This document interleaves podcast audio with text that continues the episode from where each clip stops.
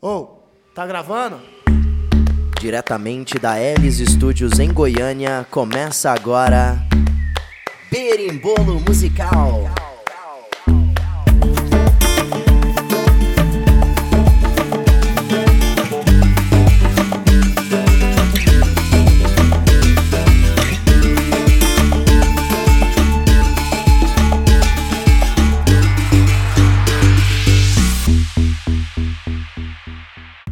Aí galera, aqui é o MV Calil, mais um episódio do Birimbolo Musical. Hoje o nosso tema vai ser a democratização da produção musical. E aí galera, aqui é o Lucas BV.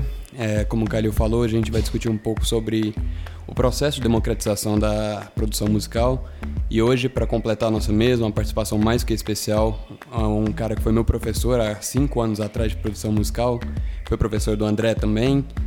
E aí, Vitor, como é que você está? Bom, eu estou muito bem. Uh muito obrigado pelo convite, primeiramente aí, é uma satisfação estar aqui com vocês. Muito legal ainda ver o resultado do trabalho de vocês, que vocês têm desenvolvido aí. Eu, como professor, fico muito orgulhoso e feliz de estar aqui com vocês. E aí, galera, André, Alpes aqui. E a gente aqui tá feliz, na verdade. Hoje vai ser mais um aprendizado. Igual eu falei em off, vai ser um, uma aula pra gente e para todo mundo que vai, que vai ouvir. E de forma tão tão natural. Eu acho que a gente tem que conversar aqui, a gente vai conversar, vou, a gente vai perguntar coisas do cotidiano, mas para a gente tirar o máximo de você, para que os ouvintes fiquem sabendo do, da, da, sua melhor essência. Já me chamaram de velho musical. aqui, viu? mas não, não exagera. Pô, foi sem querer, não foi minha intenção. Bom que ele já veio direto, você viu que ele pois já é, veio já, a, a, máscara a serviu. A serviu. serviu, serviu. Desculpa aí, desculpa aí. Isso porque eu sou o mais velho também. Acusou o golpe. Sentiu o Galvão.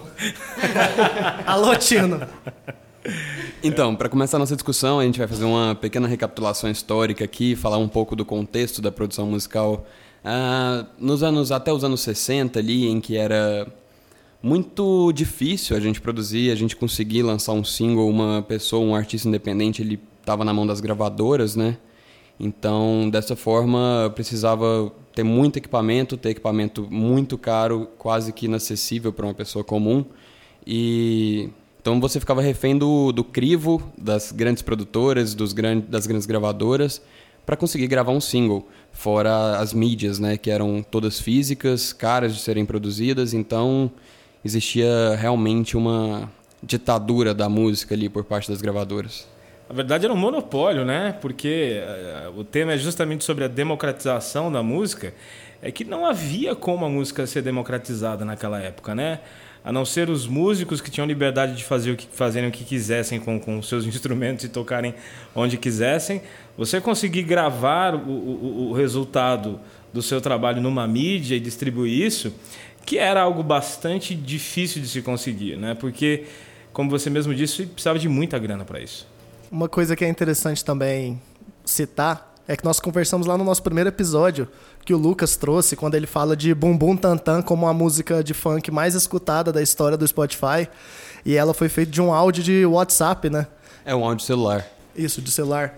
E é, é interessante, pra gente já ver essa discrepância né, do, do passado pro, pro presente. E essa discrepância, talvez, e você vai dizer isso muito bem no decorrer desse, desse episódio, é talvez a discrepância de qualidade, talvez a discrepância de de forma de escolher, mas também talvez tenha ampliado essas, essas formas, né? Sim, ou até realmente aquilo que o Lucas disse, né? É, tudo dependia do crivo de alguém que tinha o poder para dizer se era bom ou não, né?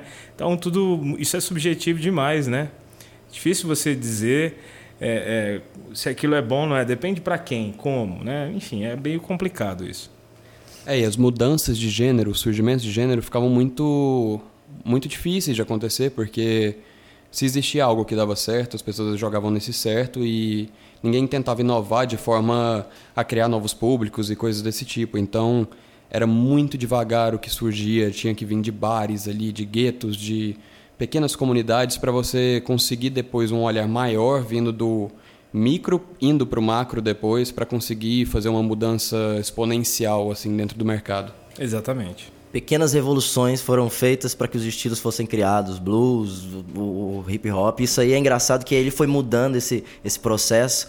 E eu posso perguntar já, já vou começar perguntando porque eu já fiquei curioso para saber. Como é que você viu isso? Você viu algumas mudanças dessa, dos estilos nascendo, alguma coisa assim, algum, alguma coisa que você gostou, que você percebeu que fosse diferente, ó, isso aqui na produção ou no som que eu gosto é diferente, é legal? Eu entrei na música, assim, o que me levou à música a princípio foi influência familiar, né? Então, é, eu, sempre, eu sempre, aqui em Goiânia especificamente, quando a galera começa a falar de, de cultura musical e tal, eu entendo que a minha criação e a forma como eu, como eu comecei a absorver música foi muito diferente do que é na realidade aqui, por exemplo. Né? Em São Paulo, é, o que era sucesso nos Estados Unidos em uma semana, na outra já estava estourando em São Paulo. Né? Então, os artistas que já eram sucesso lá na década de 80, por exemplo, que foi a década que eu mais acompanhei assim, ainda moleque, né? É, os mesmos artistas que estavam tocando em Nova York numa semana, na outra estavam tocando no baile do Palmeiras. E o meu contexto assim de música é mais black music, né? É, mais de, de soul, funk, é, do próprio rap. Então eu peguei é, desde pequeno o início dessa história do, do, do, da entrada do rap dentro do contexto cultural em São Paulo e tudo mais. O que me fez gostar da música de uma forma geral foi a influência de pai, mãe, né? Sempre tiveram é, um bom gosto musical e meus primos que eram DJs já nessa época, né? Então isso é o que fez, opa, isso é interessante, isso é legal, né? É, isso é diferente, né? E me fez ter interesse por isso, mas não fazia nenhum tipo de análise, nada disso. É aquela coisa de curtir por curtir o som, sem nenhum tipo de compromisso em relação à, qualidade e tal, né? Você só sentia ali, é, achava legal. Era como era com você, talvez também, apesar de você sim, curtir a guitarra sim. ali e tal, porque já tinha interesse pelo instrumento, mais do que analisar o cara tocando a guitarra, acredito que você curtia o som dos caras. Totalmente, né? é, é, a análise prática, é, é, a melhor de todas, a gente se motiva, né, por isso. É engraçado que aqui em Goiás, pelo menos eu vou falar um lado meu porque é diferente. A gente vem muito, principalmente eu do interior, sertanejo. Uhum. Então, o que a gente escuta da família, o sertanejo antigo, tinha um Carreiro e Pardinho, Milionários do Zé Rico. boa também. Sim, uhum. sim. E aí isso me fez uma base muito boa, porque por conta da a história contada naquilo ali é legal. Mas a minha mãe me ensinou, me mostrou Cazuza, é, o rock. Eu peguei um CD antigo dela e aí eu mudei a minha visão. Falei, putz, é legal o que eu tô o que eu tô convivendo aqui no interior, que é o sertanejo, mas isso aqui é bem mais legal e é diferente. Eu gosto, então eu vou para isso. É engraçado, você tinha acesso a tudo que eu queria ter acesso. Uhum. Mas aqui, o interior, não só Goiás, mas o interior de Goiás ainda não, não Brasil, me proporcionava. Né, cara? Porque isso era muito nichado, era eixo Rio-São Paulo e só. Mais Sim. nada. Talvez o, o que foi para o seu passado, de ter men um menor acesso a essa, a essa, informação, hoje em dia a molecada do interior não tem esse problema tanto, né? Por causa da internet, é, essas coisas. Sem dúvida. Eu acho que cada vez mais o pessoal vai ser mais eclético musicalmente. O que para mim é algo positivo. Não sei se para vocês três também é, mas provavelmente, né? E o legal que eu tô achando nessa discussão é que o André veio trazendo sobre a guitarra, o Vitor sobre DJ, e a gente já vê essa diferenciação também entre o orgânico e o eletrônico. Avançando um pouco na história, a gente já tem a criação do teremin, que foi por um inventor russo, né? que foi o primeiro, um dos primeiros instrumentos completamente eletrônicos é, a serem utilizados pelo menos em trilha sonora, ou seja, massificado ali, que é usando duas antenas o músico consegue controlar a amplitude do som e a frequência, né, a ondulação ali. E isso já foi uma evolução gigantesca para o mercado musical. Começou ali talvez o início de um mercado eletrônico é, assim, é, quando a gente para para pensar no lance da história, né? É, desde o telarmônio, que foi o primeiro instrumento eletro, é, é elétrico, né? Criado, que tinha a versão mais leve dele tinha 200 toneladas.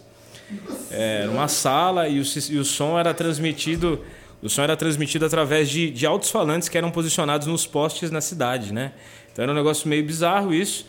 Grande parte dos, dos instrumentos que vieram depois vieram baseados na primeira tecnologia do telarmônio, né? Depois Disso veio as ondas maternal, maternal waves, né? Uh, veio o, o theremin logo depois do telarmônio com, com, com o Leon Theremin, né? E o desenvolvimento tecnológico começou por aí, né? O órgão Raymond também tem base uh, do telarmônio, então, assim, os benefícios desses instrumentos nós colhemos até hoje, né? E sim, esses, esses equipamentos começaram a, a serem adotados é, pela classe musical, muito devagar e com muito preconceito, começando ali na França com o movimento da música concreta através de um cara chamado Pierre Schaeffer. Só que não necessariamente ele utilizava instrumentos, né? Ele pegava, gravava sonoridades e transformava esses sons em estúdio, é, sequenciando e dizendo que isso era música. Eu particularmente acho horrível. Né? Quem quiser pesquisar depois, Pierre Schaeffer, a primeira obra dele, ele gravou é, sons de trens, nos, né, passando pelos trilhos e tal, editou, sequenciou isso aí e disse que isso era música, né? Pierre Schaeffer começou com isso aí. Ele era do Conservatório de, de Paris. Ele rompeu com o conservatório por conta do preconceito, né, para ele poder desenvolver o trabalho da música concreta. Só que por não é, utilizar instrumentos, ele começou a ficar para trás. O movimento da música concreta começou a ficar para trás. E quem tomou a cena da parada? Os alemães. Só que os alemães começaram a desenvolver tecnologia ali com Karl-Heinz Stockhausen ali na década de 50, né, que ele tem discos de música eletrônica propriamente, né, com sintetizadores e tal, já nesse período. Uh, e não é à toa que tudo que foi desenvolvido de bom, pelo menos a maior parte das coisas de tecnologia musical, é alemão. Né? Então, assim, o desenvolvimento da, da, da, da tecnologia é muito amplo, né? Assim, sendo bem quando ah, na, na, introdução o Lucas falou sobre a questão da gravação, né, da, da, do quão caro era gravar um disco, a gente tem que parar para pensar que eh, os primeiros gravadores tinham um, um, canal só, né? Então você começa começa a pensar nessas coisas todas, que o músico tinha que ser realmente bom, tinha que gravar sei lá quantos takes, que a mixagem era feita em torno do posicionamento dos músicos em relação ao microfone. Então é, era treta. Era artesanal, Era né? artesanal. Só que era acho que a parte, a parte da qualidade ali, em tudo, todas as pessoas tinham que ser bem profissionais, porque não tinha, talvez, a, a, a forma de fazer, era bem experimental mesmo, né? É muito interessante você pensar isso, né? Sim. O tempo que a gente ganhou, mas apesar disso também, hoje nós estamos mais multifuncionais, você não acha isso, Victor? Eu também acho, né? Porque coisa que a tecnologia possibilitou, né? Esse, essa aqui é a grande, a grande sacada da parada, né? Quando a gente começa a falar no desenvolvimento de tecnologia, né? a adoção da, da, dos instrumentos eletrônicos é, começaram ali entre a década de 50 e 60, né? As bandas de rock é, inglesas começaram a adotar sintetizadores em suas apresentações, né?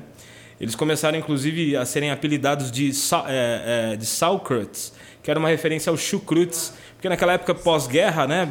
Muito, muito pouco depois da guerra, ainda existia um preconceito muito grande em relação aos alemães, só que quem desenvolvia a tecnologia musical eram os alemães, quem utilizavam sintetizadores eram os alemães, e quando as bandas de rock inglesas começaram a, a, a, a tomar esses equipamentos em suas produções, em seus shows, a imprensa caiu de pau e começou a chamar eles de chucrutes também, né? Então você pega Tangerine Dream, Popol Vuh, a banda Ken, né? Essas bandas psicodélicas de rock and roll dessa época, até os Beatles, tem uma música que chama Strawberry Fields Forever do Beatles, que eles usam theremin na, na, na nessa música. É, essa galera começou a tomar essas, é, essas tecnologias, né?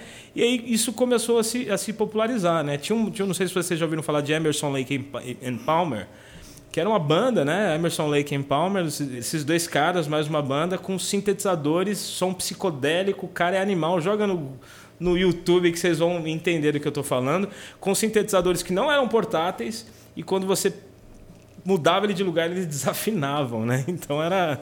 Lembrando que essas músicas que a gente citar, os artistas que a gente citar, vão estar linkados na playlist que a gente vai fazer pro episódio aqui embaixo na descrição. Essa questão da, das bandas de psicodélicas utilizando instrumentos eletrônicos.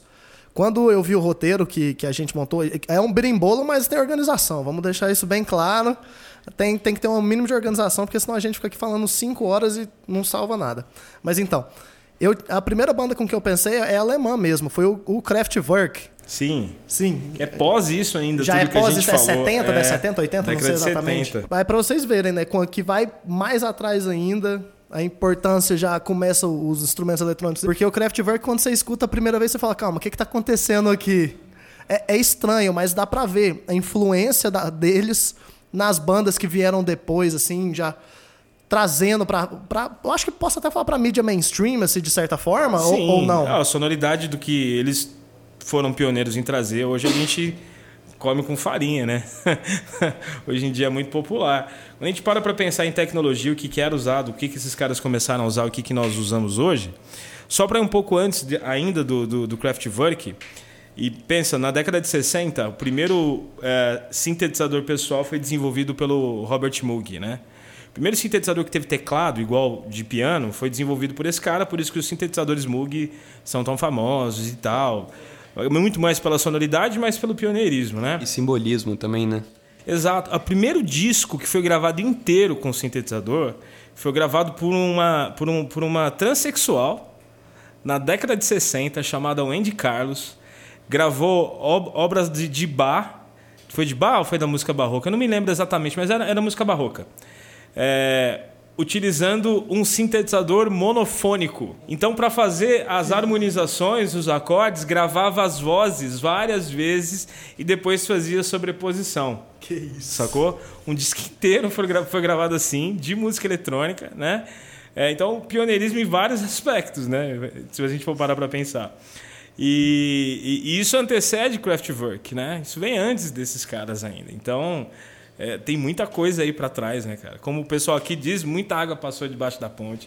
É demais. Ainda nos anos 70 foi quando começou essa popularização dos sintetizadores mesmo, né? Sim, sim. O Kraftwerk veio, né? Ele soltou a bomba no mundo, né? Alguns pioneiros americanos, como Herbie Hancock, por exemplo, que é um pianista jazz de jazz, que também é, é um cara super pioneiro em várias coisas, né? Desbravador aí de tecnologia.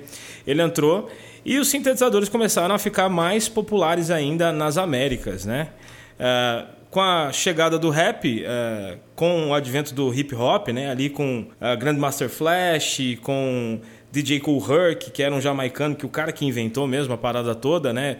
Junto com o Grandmaster Flash foi pioneiro, África Bambata e tal. Só que o rap era limitado porque os, os MCs cantavam em cima de músicas dos outros, que eram executadas pelos DJs, né? Uh, começou a, a surgir essa necessidade é, de, de, busca por tecnologias para facilitar o processo. Né? O primeiro disco de rap gravado na história foi o, o, o disco do Sugar Hill Gang, uh, que tem aquela música famosa, Rapper's Delight, que até o Gabriel Pensador Sim. fez aquela música lixo 1, 2, 3, 4, 5, 6, 7, 8. Aposto que nossos, nossos, nossos ouvintes que escutam Gabriel Pensador não vão ficar tristes com essa ah, afirmação. tudo bem, não tem problema. Eles vão prestar atenção na letra, eu tenho certeza que eles vão rever a, a, a posição deles em relação a isso. Nossos dois ouvintes fãs de Gabriel Pensador. Mas a, a, com, com, o lance do, do, do, hip hop, o movimento hip hop aumentando, os MCs surgindo cada vez mais, e com essa necessidade da produção, na, na virada da década de 70 para a década de 80, né, começaram a colocar os olhos nesses sintetizadores e samplers pessoais que eram mais acessíveis, eram mais mais fácil, mais baratos, né, de, de, de se ter e portáteis também.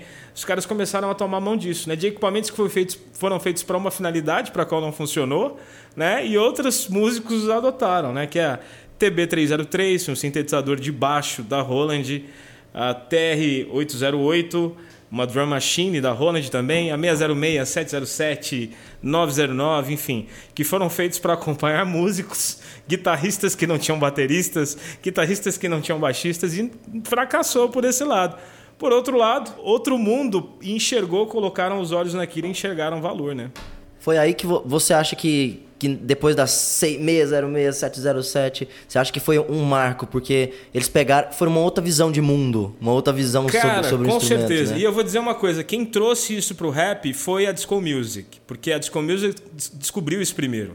Ainda na década de 70, né? Porque era caro gravar um disco. Imagina a quantidade. Eu vou fazer uma analogia que hoje em dia todo mundo quer ser produtor de Brazilian Bass galera da música eletrônica, né? Todo mundo do rap quer fazer trap, trap funk, todo mundo quer ser famoso tal, né? Eu tô dizendo assim de uma forma geral, né?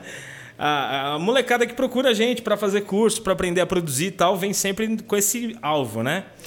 Naquela época não era diferente. Todo mundo queria ser cantor de disco music, né? Só que era muito caro, velho, fazer. Então era tudo orquestrado. Imagina só, você pagar um estúdio, pagar 40 músicos, a Love Unlimited eh, eh, Orquestra, por exemplo, se você jogar no Google aí, no YouTube e ver uh, o que, que era aquela produção, cara, era um negócio absurdo, né? Só que aí a galera começou a querer fazer, mas sem ter grana, olharam para os sintetizadores e falou, opa, aquele synth ali vai substituir esse violino, aquilo vai substituir isso, aquilo, aquilo outro e tal. Então, se você precisava de 40 músicos agora com três sintetizadores e dois músicos, você fazia tudo, né? E inclusive a, a, a cara da disco music começou a mudar, né? E como o público da disco music era um público muito próximo, se não mesmo público do, do, do que, que abraçou o movimento hip hop, né? Com certeza, se você for estudar nos Estados Unidos a história e o desenvolvimento do rap e da disco music, eles caminharam por muito. Tem uma série muito famosa que não foi para frente que Netflix, conta muito né? isso, é, que é a The Get Down. A Netflix fez alguns favores nos últimos tempos aí, né? é, de, de, fazer uns documentários interessantes sobre música e tal. Então assistam, se você não viu, ó, não, já vou falar que não tem a última temporada, então parou no meio do caminho. Mas se você quer entender um pouco de história, acho que vale a pena você ir lá e assistir, né? É, e a série é bem ilustrativa, né? Ela é bem didática, ao mesmo tempo que tem uma, um drama por trás ali, é uma história bem envolvente, assim, dá pra ver tranquilo. Eu vi em uma semana a série inteira, a temporada inteira. Então realmente é uma boa recomendação aqui. A gente estava falando sobre os sintetizadores começando a entrar ali na disco, e aí disso veio uma nova linguagem. E aí foi quando eu acho que a música eletrônica em si começou a ter uma linguagem própria, né? E moldar os outros estilos em si. O que começou como uma adaptação, uma forma mais barata, começou a virar uma linguagem própria. Exatamente. É, a, pensando na disco music especificamente, a gente consegue enxergar no que, que virou, né? Se a gente hoje tem o house, se a gente tem o techno, é, que, que foram os gêneros, música eletrônica como gênero que se popularizou logo de cara, né, junto com a eletro também, que vem tudo na mesma baseada aí, é graças à adoção desses instrumentos pela galera da disco music, né? Em Chicago, onde surgiu o house, inclusive tem esse nome porque é, o som que a galera denominou house era um som feito num lugar que chamava The War, Warehouse, nos Estados Unidos, que era uma casa noturna, né? E os DJs que começaram a fazer esse som começavam a to tocavam essas músicas nesse lugar e a galera começou a usar a referência do nome do lugar para denominar o gênero, porque não tinha nome, né? Então The, the Warehouse, The House, The House, The House virou o house que a gente conhece hoje aí. Isso aí foi a taxonomia do, do dos estilos, né? Exato. E para você agora, agora eu quero o lado mais subjetivo. O que que te marcou? O que você ouvia, o que você queria ouvir disso, de sei lá, o seu estilo. Dentro do eletrônico, né? Dentro do eletrônico. Cara, o que, que te marcou? Na mais? real, eu comecei com rap, né? Então, assim, o que me marcou mais, com certeza, foi o rap, em todos os, todos os aspectos. Eu acompanhei ali, final da década de 80, 88, 89, quando eu tinha discernimento para poder ouvir e entender alguma coisa, começar a ser fã e tal, né? Então, NWA, né? Que hoje em dia, graças a Deus, tem os filmes, as coisas, a galera começa a entender do que, que se trata e o que, que foi. Mas uh, naquela época o acesso a gente tinha justamente através dos DJs, né? Uh, e dos grupos que faziam festa em São Paulo e tocavam as músicas desses caras, né? E, e em relação ao rap brasileiro, já nos anos 90, ali final dos 80 no 90? Cara, era muito brega, né? Era bem ruim. Com exceção de poucos aí, Racionais e tal, que já vem desde 88, que já era bom, né? É, foram pioneiros aí, tanto que os caras têm o respeito que tem por conta disso. Mas é, eu nunca fui muito é, engajado com rap nacional. Eu, eu, sempre fui, fui mais engajado com rap norte-americano mesmo. Então, Tupac, Notorious B.I.G., né? Não importava de qual lado da costa não, eles eram, não. escutava não de tinha, tudo. Naquela época, essa informação não vinha pra gente. A gente só sabia que os caras se matavam. Mas a gente mesmo não tinha essa... essa a gente não fazia essa diferenciação, a guerra não era nossa. A gente só curtia o som. Bota fé né? demais. Então ia para os bailes e tal, em São Paulo. E, e, e eu comecei a ir para baile de, de, rap em São Paulo com 14 anos, né?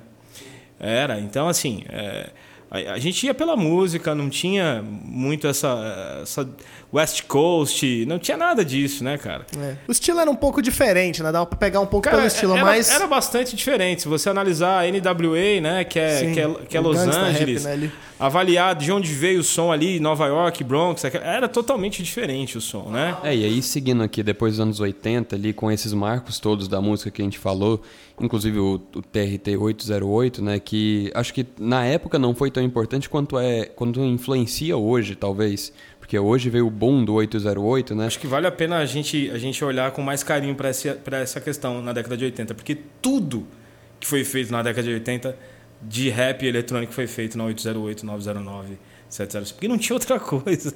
Né? Existiam LM Drums, outras baterias, obviamente, mas na década de 80, tudo que vocês pegarem da década de 80, de 79 a 89, a base de bateria.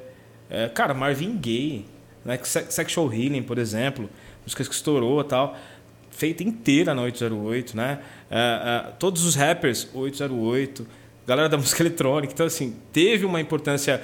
Acho que a galera redescobriu isso. Tanto é que a Behringer acabou de fazer um clone da 808, cara, totalmente analógico, batendo a própria Roland, que fez uma nova versão digital. A Roland, aí a Behringer foi lá, eles estão clonando todo mundo, né? E, e, fizeram um clone analógico da 808. Clonando cara. e clonando bem, né? Bem, bem, bem. Muito bem. Posso abrir só um parênteses? A gente está falando muito de música eletrônica, falando da cena de São Paulo. Recentemente, há pouco tempo, eu conheci uns caras aqui em Goiânia, né? É, Genison Ponce e Guilherme Bicalho. Esses caras são produtores musicais aqui, músicos de mão cheia. O Bicalho, cara, ele me contando que na década de 80 o apelido dele era Kraftwerk, ele era moleque. Porque ele só ouvia Kraftwerk, só falava de Kraftwerk e nasceu uma paixão por sintetizadores absurda. O Genison Ponce, ele tem. Os caras falam, os caras têm 70 sintetizadores em casa. E procurem, galera. Principalmente se você for de Goiânia, gosta de música eletrônica, procura aí Genison Ponce, procura Guilherme Bicalho, procura o som desses caras que já faziam música eletrônica em Goiânia em 1980. Passando para os anos 90 agora, a gente chega numa década em que a popularização da música eletrônica foi muito grande, né? O surgimento dos DAWs ali, pelo menos a popularização deles, que são os Digital Audio Workstations, e eles facilitaram muito a música, fizeram com que a linguagem fosse mais própria ainda, acredito eu. E os PCs começaram a produzir música, né? As pessoas em casa com o personal computer delas começou a fazer música. E aí vieram alguns nomes muito relevantes para isso. Sem dúvida. É, os primeiros projetos é, de uma única pessoa começaram a surgir por aí, né? A gente pega aí Alternate, por exemplo, é um grande exemplo disso. É, uma banda que surgiu nesse período que não dá para a gente deixar de falar, que é o The Prodigy, né? Que, assim, desbravou a cabeça da galera com música eletrônica misturada com punk rock, a atitude do punk, né? Eles são ingleses, né? Foi são 90, ingleses. exatamente 90, eu acho que eles sim, se, sim. se formaram. Banda louca demais, né? Eu, eles faziam show em São Paulo, tipo assim, tinha uns festivais em São Paulo que os caras lotavam, tipo assim, em 2012, 13 ainda, e a galera pirava, assim, cara, visual, minha entrada na louco. música eletrônica foi, foi, assim, foi muito impactada com, com o trabalho desses caras, né? Em São Paulo, que a cultura eletrônica sempre foi muito forte, pioneira nisso, né? É, com alguns clubes lá, Sound Factory, The, uh, o Hells Club, enfim, que trouxeram essa cultura do clube. É, surgiram os clubbers, que é a galera que se vestia e andava igual os caras do Prodigy, andavam em bandos, assim, em São Paulo, cara. Eu atravessaria a rua se eu visse. Pois é, não, dependendo, se você fosse do rap, você atravessaria ou você caminharia para dentro, porque dava treta naquela época, era, era, dava, era terrível. Mas é, é, é, esses caras com certeza influenciaram demais a atitude da galera na década de 90 e, e, fez com que o pessoal quisesse se aproximar mais de, da possibilidade de criar, de fazer música também. Então foi aquela atitude do punk ali que fez talvez a galera acorda e faz alguma coisa. Com né? certeza, tipo isso, cara. Né? o cara tem uma música que chama Fire Starter. Começa por aí. Cara, é muito doido. Pra quem não conhece The Prodigy, velho. É um pecado você não conhecer. É demais. É, pode, eu vou encher o saco dos meninos e vamos encher essa playlist de Prodigy do início ao fim, porque tem que merece. ver o clipe também. Tem Com que certeza. ver. Tem que ver. Cara, mas o, o, o, clipe de Smack My Bitch Up, sem cortes, nenhum que você não vai achar no YouTube, só no Vimeo, assista. Eu não tô nem zoando. Mas assista sozinho. É, não... Não assiste com a sua mãe, com seu pai perto. Não põe na televisão da sala. Não, não mesmo. Mas vale a pena, cara. Vale e olha, a pena. Cada só para só para pontuar, é, Chemical Brothers também vale muito a pena você procurar saber quem são esses caras. Hey Boy, Hey Girl, Superstar DJs, Here We Go. É, é Por mais que eu odeie Salmondense, realmente vale a, vale a, a, recomendação. E até hoje os caras estão fazendo coisa boa. Vale é, que influenciaram, influenciaram uma outra banda, né? Que foi bem grande nos anos 2000 ali, eu acho que no final dos 90, não sei de cabeça. Jamiroquai, né? Eles são completamente influenciados pelo, pelo Chemical Brothers, então... É, eu posso falar por mim só, mas eu acho que eu vou representar aqui também o André e o Calil. O que marcou muito a minha geração na no quesito eletrônico foi Daft Punk. Moldou ali, me fez ter o primeiro contato imediato com a música eletrônica como algo próprio, né? Foi Daft Punk. Depois veio o Tiesto e tal, e outras pessoas que tiveram esse marco. Mas o Daft Punk eu lembro que a gente via em canal de criança, passava os clipes, não sei se vocês lembram disso. Sim.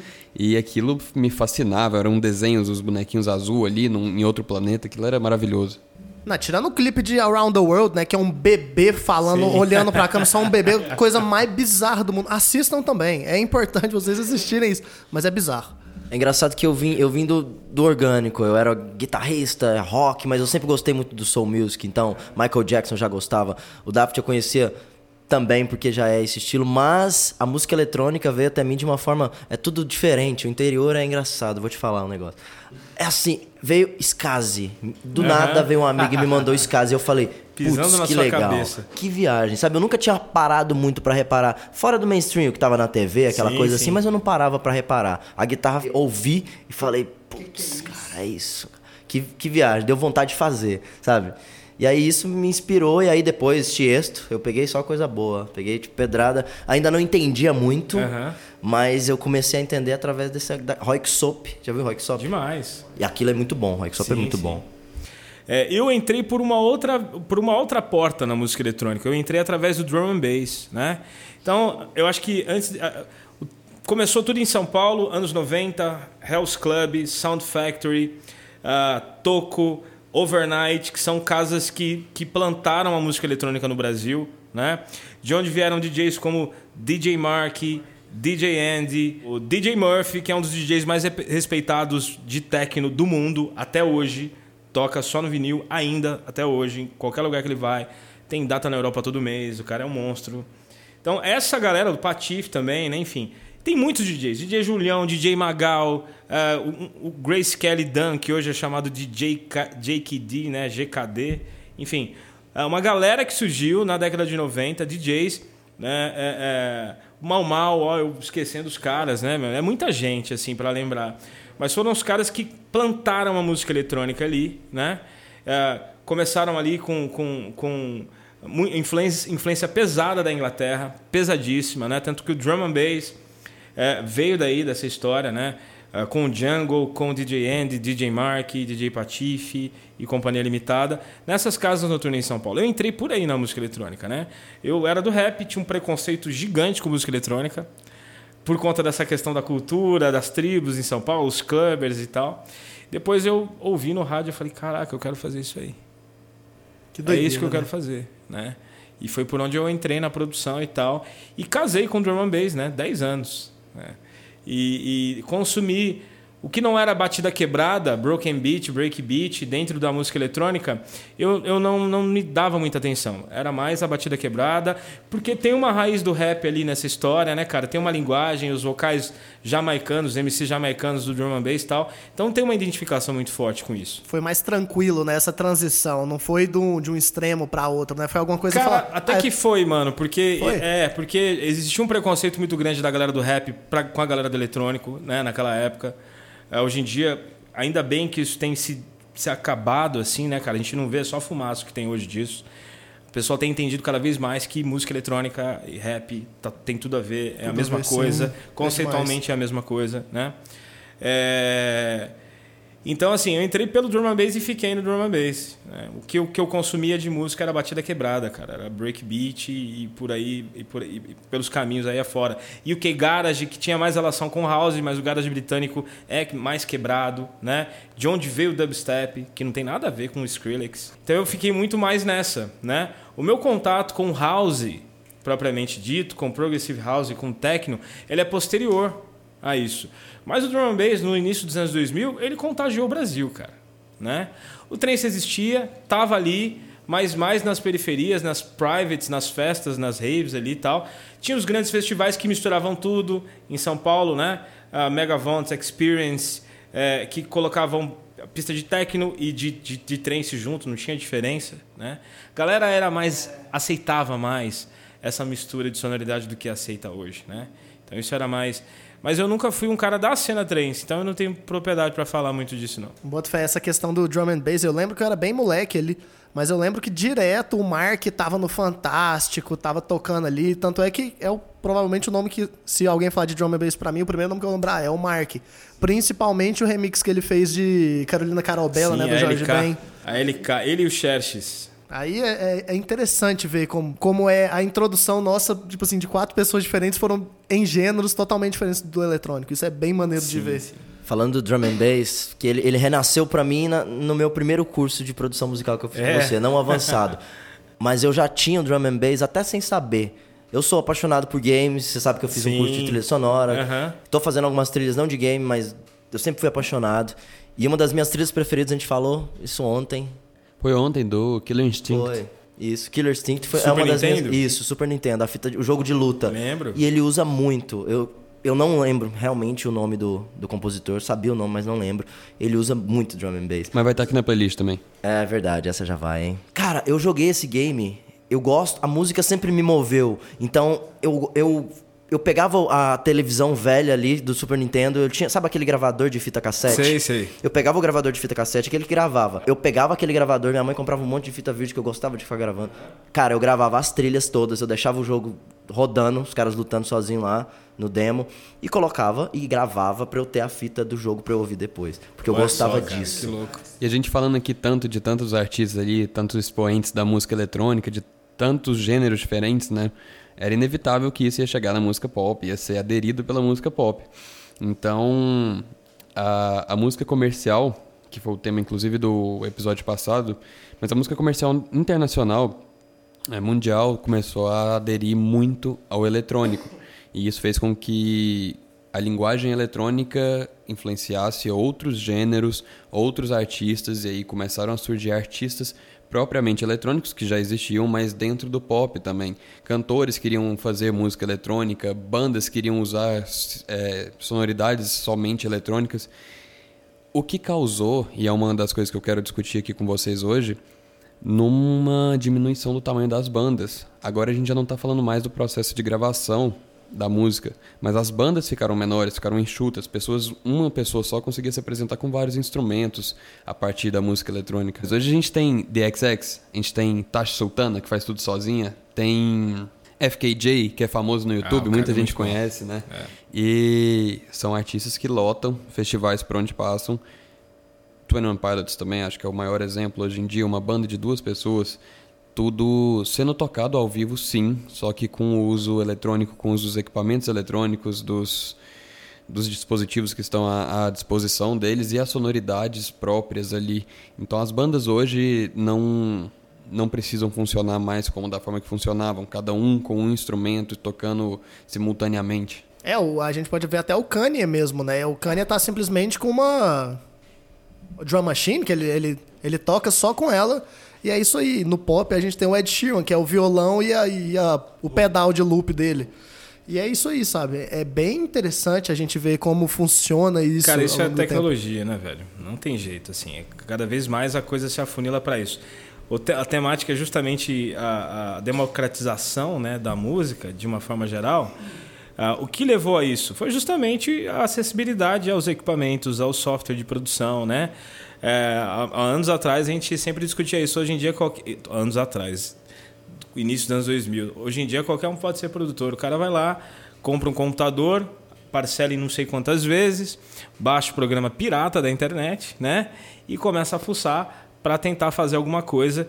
E, e quando ele vê, se descobriu na produção musical e começa a fazer a sua música sem depender de absolutamente ninguém, né? Ah, e não tem como eu não falar do Ableton Live, né? A gente está falando aqui de apresentação ao vivo, né? O, o, o software mais usado no mundo é justamente o Ableton Live. Né? Para quem não sabe, eu trabalho com Ableton Live desde 2003 e minha introdução ao Ableton foi justamente através de live, né? de uma banda ah, da qual eu- eu trabalhava com eles e tal lá em São Paulo. Um cara chamado Dudu Marotti, que é um produtor musical, que hoje está produzindo Baiana System, mas já produziu ah, todos os discos de sucesso do Skank, do J Quest e tal. O cara é fraquinho. Procurem lá. fraco. É. Era um monstro, assim. É, musicalmente falando e, e- e- e adora o diferente, né? E ele ah, chegou, isso no começo de 2003 mesmo, eh, essa banda fazia live com o Cubase. Ele falou, gente, por que vocês não usam live? Ninguém sabia o que era o live, né? E ele apresentou o Live, era um software só para performance ao vivo, para live performance. Então as bases eram feitas e disparadas lá ao mesmo tempo que você conseguia linkar uh, o software com os equipamentos outbox, né, os sintetizadores, os samplers e tal. E facilitava muito a vida e a execução e a liberdade da execução das partes da música em tempo real. Então, no caso do Zé Maria, era uma banda com uh, baixista, baterista, vocalista e, e tecladista e outro cara no sampler e no controle do, do, dos sintetizadores ali. Tudo era feito no Cubase, arcaico pra caramba. O Live foi adotado e a vida mudou. E o Live ele só evoluiu, né? Hoje em dia é um dos softwares de produção, não só de live performance, mais usados no mundo. Nos últimos três anos ele tem ganhado aí de três revistas, das três maiores revistas especializadas como ah, o, o software mais utilizado no mundo, considerado a melhor plataforma de produção. Mas ele ainda é o melhor software de live performance que existe. Todos esses caras que foram citados aqui, com exceção daqueles que usam pedais e, e coisas, é, equipamentos analógicos que gravam e sequenciam na hora, todo o resto usa Ableton Live. Inclusive, é o software que a gente está usando para gravar e editar esse episódio. Pois é, exatamente. Né? Então, assim, é, eu sou professor de Ableton Live, uso o Ableton Live desde 2003, ensino produção no Ableton Live há 14 anos. É um software com que eu me casei, larguei todos os outros e fiquei com ele. Porque é o software mais completo, na minha opinião. O pessoal fala assim: ah, na verdade o software não importa. Importa. Se você precisa de um software ágil, precisa de um workflow funcional e ele é imbatível nesses termos, né? E como software de live performance, Kanye West, Lady Gaga, Logic, The Weeknd, uh, Justin Timberlake, Madonna, todo mundo usa o Ableton Live. Lulu Santos aqui no Brasil, Anitta, para não citar muitos outros aí, a galera solta as bases todas no Ableton Live. E essa galera que faz música em dupla ou sozinho, usa o Ableton, porque é o software mais intuitivo para isso. Um único controlador de disparo, computadorzinho do lado e pau na máquina. O, FK, o, o FKJ utiliza ele também, né? Eu, eu aprendi com...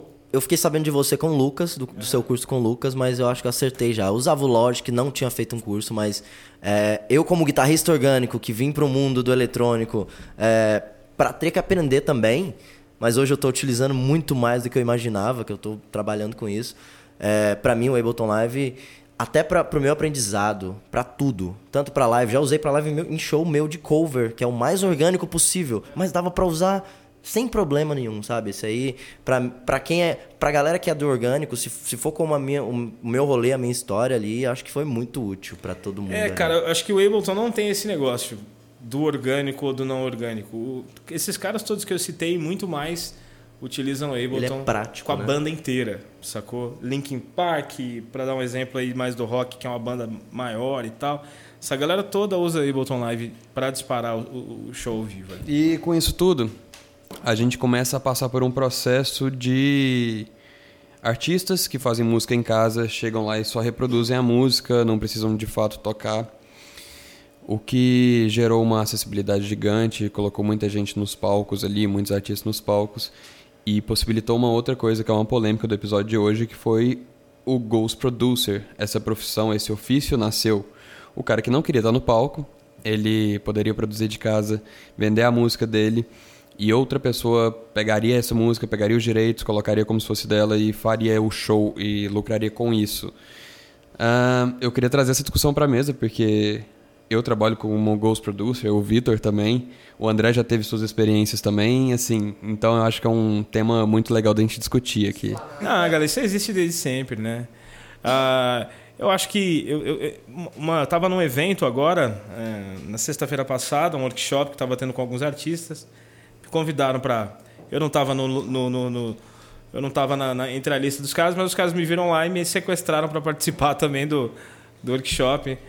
E aí, depois que acabou, tá, uma pessoa veio falar comigo e super inflamada, né? Descendo o cacete nessa cena de hoje, falando disso, não sei o que, não sei o que. Eu falei, olha, você vai sofrer à toa. Uh, se você entende o teu mercado, uh, uh, se você se entende como artista e não como produto, né? É, você nunca vai aceitar aquilo que é feito no meio do mainstream, né? Porque o mainstream Todo mundo começa como artista, mas no final das contas vira produto, né? E quando a gente pensa em Ghost Producer, infelizmente, é, ou felizmente, a música ela se torna uma ferramenta de marketing e não a arte, né? Mas ela serve ao propósito de entreter. ok? Perfeito. Então, quando a gente para para pensar na música de uma forma geral, ela é entretenimento, né? É, as pessoas sentimentalizam muito a música, isso é bom em vários aspectos porque tem tudo a ver, mas a música ela é puro entretenimento mesmo, né? É pão e circo. A galera quer consumir aquilo ali na hora e beleza, acabou, todo mundo foi para sua casa. O rap começou assim, né? O rap começou começou música de festa, né? Hoje quando a galera começou o rap nacional, quando alguns artistas começaram a fazer música para diversão, caíram de pau nesses caras, mas eles ou não têm conhecimento da história do rap, ou são hipócritas de parar para analisar que o rap começou como sendo música de entretenimento. Então, o rap ele foi feito para entretenimento lá no início, né? A, a, música eletrônica, ela é entretenimento também, e é bom, é bom dizer que é só o mainstream, só a galera do mainstream que é adepta dessa questão do ghost producer. Você imagina, uh, tem investidores por trás, os empresários me procuram e falam assim, Vitor, eu estou com um produto novo, né? E eu quero trabalhar esse produto, né? Ele quer o quê? Ele precisa de um produtor, né? Se fosse uma cantora, o produtor também não apareceria. E aí? O produtor vai lá e produz a música dela, certo? O que, que muda nisso? A diferença é que o cara é o DJ e ele é o cara que está à frente, ele toca lá o, a ferramenta dele, que é a CDJ, enfim. Ele assume o papel de frontman completo, Exatamente. né? Exatamente. Então ele é, ele é o cara que está lá na frente, ele é o artista, ele que, no final das contas, é o responsável por promover a música, por fazer com que as pessoas ouçam e tal. Uh, mas o Ghost Producer é o cara que produz a música para aquele artista em específico. Muita gente vai ouvir e fala assim: não, você está chamando esse cara de artista. Bom, você entenda como você quiser. Eu acho que você tem a liberdade para isso, né? Mas eu separo muito bem, na minha cabeça, eu tive também muito problema, talvez o mesmo problema que você que está ouvindo aí tenha com isso, de não aceitar, tal, porque minha cabeça era muito enfiada na questão artística, filosófica, né, epistemológica por trás da, da, da, da música e tal, e eu caía muito na pilha com isso até que eu entendi o mercado e falei: não. Eu lembro quando o D2 começou a fazer sucesso, a galera do rap começou a cair de pau no D2. Porque o cara fez sucesso, entrou pro mainstream, né? Virou um produto. É isso que acontece, não Se tem vendeu, jeito. que a galera fala muito, é. né? Mas, putz. O cara precisa é pagar isso. as contas dele, precisa fazer, né? Enfim. O D2 é engraçado o caso dele, porque ele fala que o pessoal no rap chama ele de sambista e o pessoal do samba chama ele de, de rapper, né? É, é interessante, eu vi uma entrevista dele falando, ele falou, vai, é isso aqui, velho. Eu não sou rapper pro, pro pessoal do samba, e no samba eu sou um rapper, então eu não sou aceito em nenhum lugar, mas tamo ele aí. Ele só é aceito no Planet Ramp. É, é tipo isso, né? Sendo que ele tem provavelmente um dos CDs mais importantes do hip, na história do hip hop brasileiro, Primeiro, né? né? Sim. Sim a procura da batida perfeita, né? Que um, o hip hop brasileiro mesmo, que ele trouxe elemento brasileiro pro som. Não foi uma, uma cópia dos gringos, né? Igual já tinham. Por mais que sejam importantes também. Eu não vou citar nome de, dos grupos que fizeram isso antes, que são muito importantes. Mas esse CD do, do D2 é extremamente importante para a história do hip hop brasileiro, né? Então, assim, a galera tem essa, essa visão que eu acho que é importante a gente amadurecer um pouco essa ideia, né? Para tentar separar o que, que é mercado mainstream e o que, que é você fazer música como arte, né? Ela é tua, cara. Como arte, você coloca o seu sentimento. Não que o, o, o produtor que faz para o mercado também não coloque. A gente coloca, assim. Né? A gente quer entregar o melhor, a gente tem prazer em entregar, ouvir a boa qualidade no final e tal é, do, do, que é entregue. Mas é uma discussão, é uma polêmica, tem gente que se inflama com isso, mas eu acho que você vai sofrer menos se você aceitar que a realidade do mercado é essa. Né? Existe a, o, o, produtor musical dentro do mercado que precisa que a roda precisa girar. Dinheiro entra, esse dinheiro precisa voltar. Né? E para isso você precisa tomar algumas ações, fazer a leitura do público, acertar os alvos que precisam ser acertados e é dinheiro, né? É isso, não tem jeito. Então a gente precisa, não, a gente não pode ser inocente com isso, tá? Assim como tudo, né? É, é mercado, é assim que funciona. Então se você quer fazer o seu som como artista, eu vou dar um exemplo agora da música eletrônica. Não tem ghost producer no meio do techno. Não tem ghost producer no meio do psytrance. Exato. E são cenas que existem, estão aí, não serão derrubadas. O mercado, você tem que entender que ele é, ele é, ele é flutuante. Uma hora ele está em cima, outra hora está embaixo, outra hora some, muda, porque o público muda. Hoje a gente vive na era do Spotify. Pega o celularzinho dele, bota o fone, liga o Spotify, vira a roleta russa lá, vê o que, que vai surgir, ou ele escolhe o que ele quer ouvir. Então o público tem o mercado na mão. É claro que o mercado induz, é claro que o mercado faz uma leitura de marketing, de comportamento, uma série de coisas. É óbvio que o mercado manipula, né? através dessas ferramentas. Mas no final das contas, se o público não aceitar a vai malandra da Anitta, vai pro buraco. Vai ser mais uma que ela não acertou. Não é o caso, essa música ela acertou, mas É assim que funciona, né? É mercado, é dinheiro. No final das contas, a galera quer a grana caindo lá na conta, lá os direitos e tal, tal, tal. É, na minha opinião, assim, uh, toda essa parte, primeiro, só não se vende quem não tem quem compre. Para começar por aí. E cara, música sempre eu sempre encarei como entretenimento, assim, puramente entretenimento. Então, eu sou muito grato para existir essa, esse ofício hoje e eu não precisar ir para um palco eu quero fazer minha música, eu quero que ela seja tocada. Ou não, eu quero fazer minha música e viver disso, conseguir dinheiro com isso. E não seria num palco, não é? Não gostaria de estar num palco me apresentando. Então que bom que tem gente que compra minha música e faz esse papel e eu consigo ganhar dinheiro com isso da minha casa. Tá vendo? Isso é a democratização. Exato. Exato. Eu, por exemplo, sei lá, eu, eu gosto de produzir também pra caramba. Trilha, principalmente. Mas eu gosto muito do palco. Eu dá para fazer as duas coisas, democrático. Você não quer fazer palco, democrático. Quem quer fazer só palco. Isso, isso é a parte da democracia. Claro que aí veio o business também, que os negócios ficaram mais sérios, né? Veio, Sim. É, tudo tá mais... Cara, todo né? mundo que um, dia, que um dia foi visto por uma grande gravadora, ele teve que abrir mão um pouco dessa questão da sua personalidade musical. Ele teve que abrir mão disso. Não, os que não abriram mão saíram desse mercado e continuaram onde sempre estiveram, nunca fizeram questão de ter visibilidade, e acho que é isso. Eu tenho um perfil parecido com o do Lucas. Eu fui DJ durante 10 anos, larguei mão, porque eu não comecei discotecando. Eu virei DJ em função de ser produtor, eu comecei produzindo. Tá vendo? Nessa época não era tão. Você não podia chegar se não fosse pelo DJ, talvez. Sim. Tá vendo? É isso. Sacou? E só para terminar o assunto aqui, uh, nesse mercado, principalmente do eletrônico, a gente tem aí a DJ Mag, por exemplo, que faz eleição todo ano, que eu não vou entrar no mérito aqui se aquilo é de fato válido ou não, mas existe e aquilo dá um boom. Então a popularidade daquela revista também dá um, dá um, um aumento na carreira da, do artista que aparece ali. Talvez não hoje, mas já deu demais visibilidade para quem aparecia ali. E então tudo é um mercado mesmo. Você paga por tudo que você precisa conquistar. É um investimento que você está fazendo. Você compra música, mas você, tá, você também tem que comprar um colunista para falar da sua música.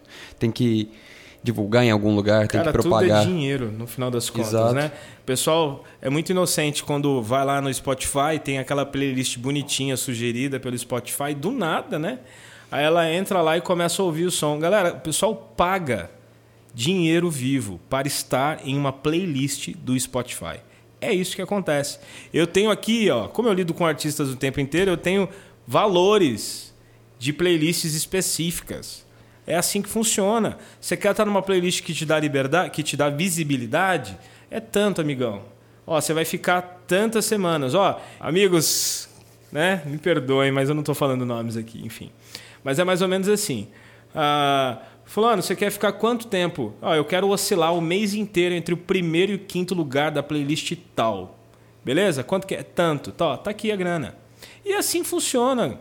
Então não se iludam, né? Não pense. Antigamente falavam que a televisão é, manipula a mente das pessoas. O seu celular, que você pega todos os dias, né? Não, não dorme antes de pegar ele e já acorda com, com ele na mão. Ele está o tempo inteiro te direcionando para lugares onde você nem queria estar, mas você está porque você está sendo induzido a isso. Então, Spotify, YouTube, essas plataformas todas que vivem de views, de plays, fazem isso com você. E o artista que está lá dentro ele paga sim para estar nesses lugares, para que você possa ver o nomezinho dele lá, ver a música dele lá e por curiosidade dar o play ou por tocar só no automático na playlist, mas a grana está entrando na conta de alguém. E só para deixar claro, é bem óbvio, mas se alguém cobra por isso, é porque tem retorno. E tem um retorno muito grande. Essas novas mídias, as novas formas de divulgar, estão dando retorno para o mercado, para quem compra o espaço numa, numa playlist, por exemplo. Então, acho que para terminar essa discussão nossa, esse, esse, papo aqui que a gente teve hoje, que bem proveitoso por sinal, eu acho que é interessante eu perguntar para vocês três, para a galera que está começando agora.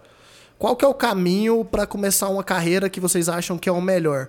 Porque olhando aqui, eu vejo três pessoas diferentes que começaram em meios diferentes e estão fazendo. São três produtores no, no fim das contas. Bom, eu acho que a primeira coisa que a pessoa precisa ter um entendimento é que ela tem que saber o que ela quer. E, entender um pouco do, do, do, do que, que é o mercado musical, onde ela quer se encaixar, né? o que, que ela quer fazer.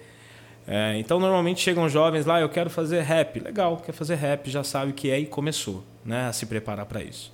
Ah, eu quero fazer house e tal. Já foi parar lá porque entendeu que tinha que se preparar de alguma forma para começar naquilo. Então, independente do que você for fazer, se você quer ser um cantor ou uma cantora, ou se você quer ser um produtor ou uma produtora musical, você tem que entender o que você quer e imediatamente ir atrás de preparo.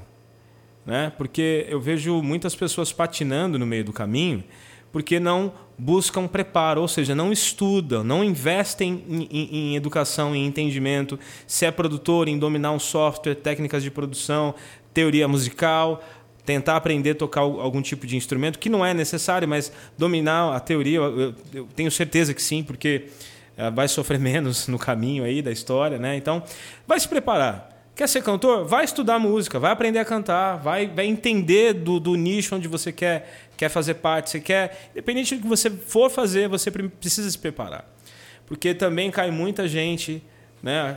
com o Lucas também, com o André também. A gente que vive na produção, produzindo outros artistas, a gente pega isso é, de maneira corriqueira. Cantores que não são cantores, né? Ah, instrumentistas que não são instrumentistas, pessoas que ah, já coloca um título, né? É, sem de fato ser aquilo. Então vai se profissionalizar. Então acho que se quer viver disso, se quer ganhar grana com isso, então você quer ser profissional, quer ser reconhecido por um público e tal. Então vai estudar, vai se preparar para você poder se profissionalizar, né? Porque você vai sofrer menos, vai, se decepcionar menos, não que não vá se decepcionar, mas vai se decepcionar menos, né? O mercado da música no Brasil, uh, infelizmente, é muito difícil tanto pelo acesso à tecnologia, que apesar de ser mais facilitado, para a gente é tudo muito mais caro. Né? É, é, hoje em dia você fala assim, ah, você é cantor, aí você trabalha com o quê? Você é DJ, você trabalha com o quê? Ah, você é guitarrista, você trabalha com o quê? Eu sou guitarrista, eu sou produtor musical, eu sou DJ, trabalho, vivo disso, enfim. É, se você quiser ter propriedade para dizer isso, então vá estudar, vá se preparar, é, é, fazer aquilo que você gosta, independente se você quer fazer isso para ganhar dinheiro ou se você quer fazer isso pela arte ou pelos dois. Vai se preparar, se profissionaliza para você poder entrar nisso da maneira correta, né? Não, eu quero fazer por hobby. Bacana, vai estudar. para você não passar raiva com o seu hobby, para isso não ser um fardo para você, ser algo prazeroso, você conseguir tirar o som que você quer, ter o resultado que você quer no final. Então, basicamente é isso. E isso aí casa muito. Para mim é meio que o básico, porque a música ou coisas relacionadas com a música talvez não tenha um caminho tão fácil quanto ensino fundamental, ensino médio, que você é guiado, você precisa buscar as coisas e fazer, sei lá, seja o que for, seja se você quer sozinho, com banda, sem banda, você tem que achar o que você quer, tentar adaptar, para você também não ficar, não tocar som dos anos 20 ali, você não vai conseguir trabalhar e ganhar dinheiro com isso. Acho que adaptar e encontrar o som correto é isso, mas fazer a sua essência o que você gosta, guitarra, violino, é, é, seja o que for, você tem que estudar isso, sabendo ou não, e tentar atualizar isso para o que você quer fazer hoje. Você quer fazer um som mais underground, uma coisa mais se adapte, veja o que está rolando disso aqui hoje e faça isso da melhor forma possível. Se você quer um som mais adaptado, aí põe, coloque coisas eletrônicas, produza eletrônica igual eu, vim da guitarra orgânica do rock. Comecei no rock, eu era aquele cara roqueirão mesmo, assim, só que eu melhorei aquele roqueiro, sabe, que não olha para nenhum lado. Depois de escase a gente, a gente melhora. E aqui não olha para lado nenhum. Mas eu parei e falei, pera, a guitarra é maior do que qualquer estilo. Depois disso tudo mudou. E aí agora eu tô fazendo um som eletrônico, tô produzindo eletrônico e tô utilizando a guitarra de uma forma que eu tô gostando, sabe? Falando nisso, meu novo projeto da Alice Studios, A2, sigam no Instagram, A2, A2 Duo por extenso. Lançamos um single em outubro, Conforto.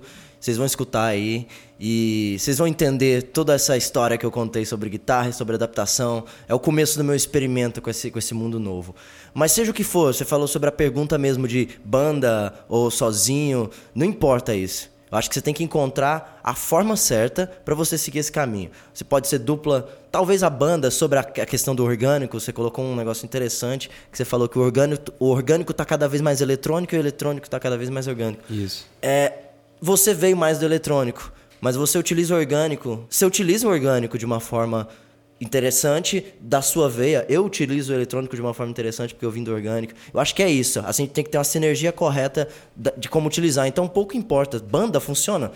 Lagum tá fazendo um trabalho sensacional. Excepcional. E é orgânico, mas tá mesclando. Então, pouco importa. Faça o trabalho direito e pesquise bem e faça com a essência. Eu acho que a parte da arte tem que vir agora. Essência, é música de alma. Você tem que ter alma, você tem que estar tá sentindo fazer isso. É a parte que o artista tem que ter no business. É sentir que você vai fazer um business bem feito, sabe? Da minha parte, o contato que eu tenho maior é com artista independente, né? Cantores independentes, compositores também.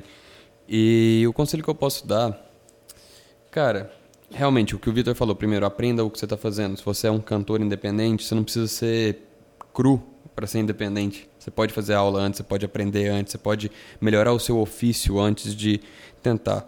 Mas o conselho que eu dou é procure primordialmente um produtor musical para lançar o seu single.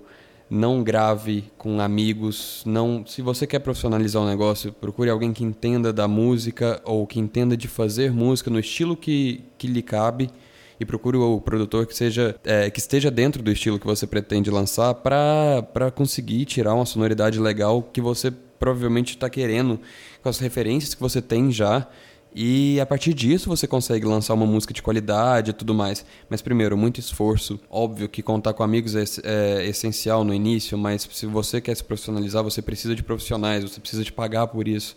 Troca de favores é uma coisa muito comum no mundo artístico de um modo geral, mas eu não acho válida. Eu não acho que chega um ponto em que aquilo perde o seu valor por completo. Então é isso. Profissionalize todo o seu processo para lançar o seu trabalho de forma profissional. É, a galera ela tem uma. Pegando esse gancho do, do, do, Lucas, a galera ela tem uma ideia de que o músico ele entende de produção. E ele não entende de produção. Né? Ele não sabe o que é produção musical, não sabe o que é gravar uma voz, não sabe o que é gravar um violão, não sabe o que é posicionar um instrumento dentro da mix, não sabe, não sabe nada disso. Né? O André, guitarrista, vai poder me dizer isso aqui talvez de uma maneira mais com maior propriedade. O guitarrista ele quer ouvir a guitarra, ele não está preocupado com a música. E a galera ela não entende que a música não é a guitarra, a música não é o vocal, a música é o contexto, né? E quem vai colocar o teu som no contexto? O produtor musical. E é isso que a gente faz. É isso que a gente entende, é nisso que a gente experimenta, é nisso que a gente ama, é isso que a gente respira o tempo inteiro, em fazer com que a, a tua arte, o teu som soe bem, apresentável e que quando o seu público uh, for escutar e primordialmente quando você escutar, você possa é, sentar do lado do som e falar caramba, como isso ficou bom, como isso ficou bonito e tal, encaixado. Isso é papel do produtor musical, cantor, guitarrista, baterista, meus amigos músicos, eu tenho muitos que me desculpem, vocês não são produtores musicais, certo? Então procure um profissional. Eu penso que todo músico tinha que ter um princípio básico de produção musical para entender que o instrumento dele não precisa ser o mais alto. Claro que naturalmente, talvez a, a, música se torne mais do instrumento, assim como a guitarra, eu tive que, que, que o Lucas teve que tirar algumas coisas, eu tive que tirar algumas coisas, eu tive que mesclar, mas eu entendo isso hoje. É, eu acho que, é, que é, os músicos eles precisam ouvir mais os seus produtores, né? O produtor ele precisa ouvir o músico porque nenhum produtor é infalível, nenhum produtor tem todas as percepções, consegue sacar tudo, né? É, é, mas quando você vai atrás de um produtor, você está procurando alguém que vai te ajudar a colocar o teu som no caminho onde ele precisa estar, né? E é o produtor que tem a experiência para isso. É ele que vai ajudar. Em relação a produtores musicais que estão começando, o conselho que eu tenho para dar é encare isso como se fosse um instrumento ou como se fosse uma aula ali. Acaba o seu curso, eu fiz o curso com o Vitor e um excelente curso, por sinal, façam. E a partir daquilo, você não pode parar de estudar um Sim. dia da sua vida. Pega para estudar todo dia, pega para aprender algo novo todo dia. Cara, hoje a gente está falando aqui da democratização, hoje a gente tem vídeo no YouTube ensinando qualquer efeito que você quer específico ali para sua música. Então, aprenda, porque eu vi muita gente, muito amigo que começou na produção e desistiu achou que ia aprender a mexer no programa e é isso, ia fazer qualquer coisa ali no, no outro dia. E não é bem assim. É muito difícil você conseguir dominar um estilo, que quiçá dominar outros estilos que vão aparecer na sua cabeça ao longo da vida. Não, então entendi tudo que vocês falaram. Acho que é o, o que deu para tirar aqui, principalmente nesse finalzinho, foi estudem, levem a sério e façam aquilo que vocês gostam, de verdade. É, principalmente se você for o Felipe Dilon. É isso aí. Valeu por hoje o episódio. Espero que vocês tenham gostado. Principalmente agradecimento ao Vitor, que foi nosso convidado hoje. E é isso aí, espero que vocês tenham gostado e aprendido muito com o Vitor, que eu tenho certeza que eu aprendi. Bom, eu quero agradecer o convite aí, foi um prazer estar com vocês aqui e poder é, é, fazer parte desse projeto que é tão enriquecedor, né? É, nesse mundo de tanta informação desconexa, desconexa jogada na cara da galera aí, eu acho que é importante eles receberem informação de quem está na cena, de quem está vivendo isso, né? Vocês todos aqui estão, eu trabalhando com isso já há esse tempo. E eu quero aproveitar aqui para fazer um jabá para você aí que quer levar a sério essa, essa coisa da, da produção musical, quer de fato entrar no mercado. É, aqui em Goiânia, nós temos a Music Lab aqui no setor oeste, que é uma escola de produção musical, de discotecagem. Também temos cursos de teoria musical e teclado aplicado à produção musical, então tudo girando em torno desse universo. Uh, você vai poder se preparar, poder aprender para entrar com o pé direito, para entrar direito, né? Dentro desse mercado, porque, como o Lucas, Lucas disse, você precisa estudar. Então, acesse o nosso site lá, www.musiclab.com.br. Se você não é de Goiânia, nós temos um curso online também, com a mesma metodologia do presencial. Eu tenho o prazer aí de ter deixado no mercado aproximadamente 900 alunos formados, 900 produtores. Isso para mim é uma alegria e vai ser um prazer poder ter você lá comigo também. Segue a gente lá no Instagram, musiclab, arroba musiclab Uh, o meu Instagram é arroba Vitor Ableton, Vitor sem o C, certo? E é nóis, muito obrigado galera, valeu pelo convite aí. Muito obrigado, Vitor. É, aproveitando aqui, siga a gente também nas redes sociais, arroba Berimbolo Musical no Instagram, para sugestões, para falar, dar, dar o seu feedback pra gente. E valeu demais. Acabou, bora, tchau.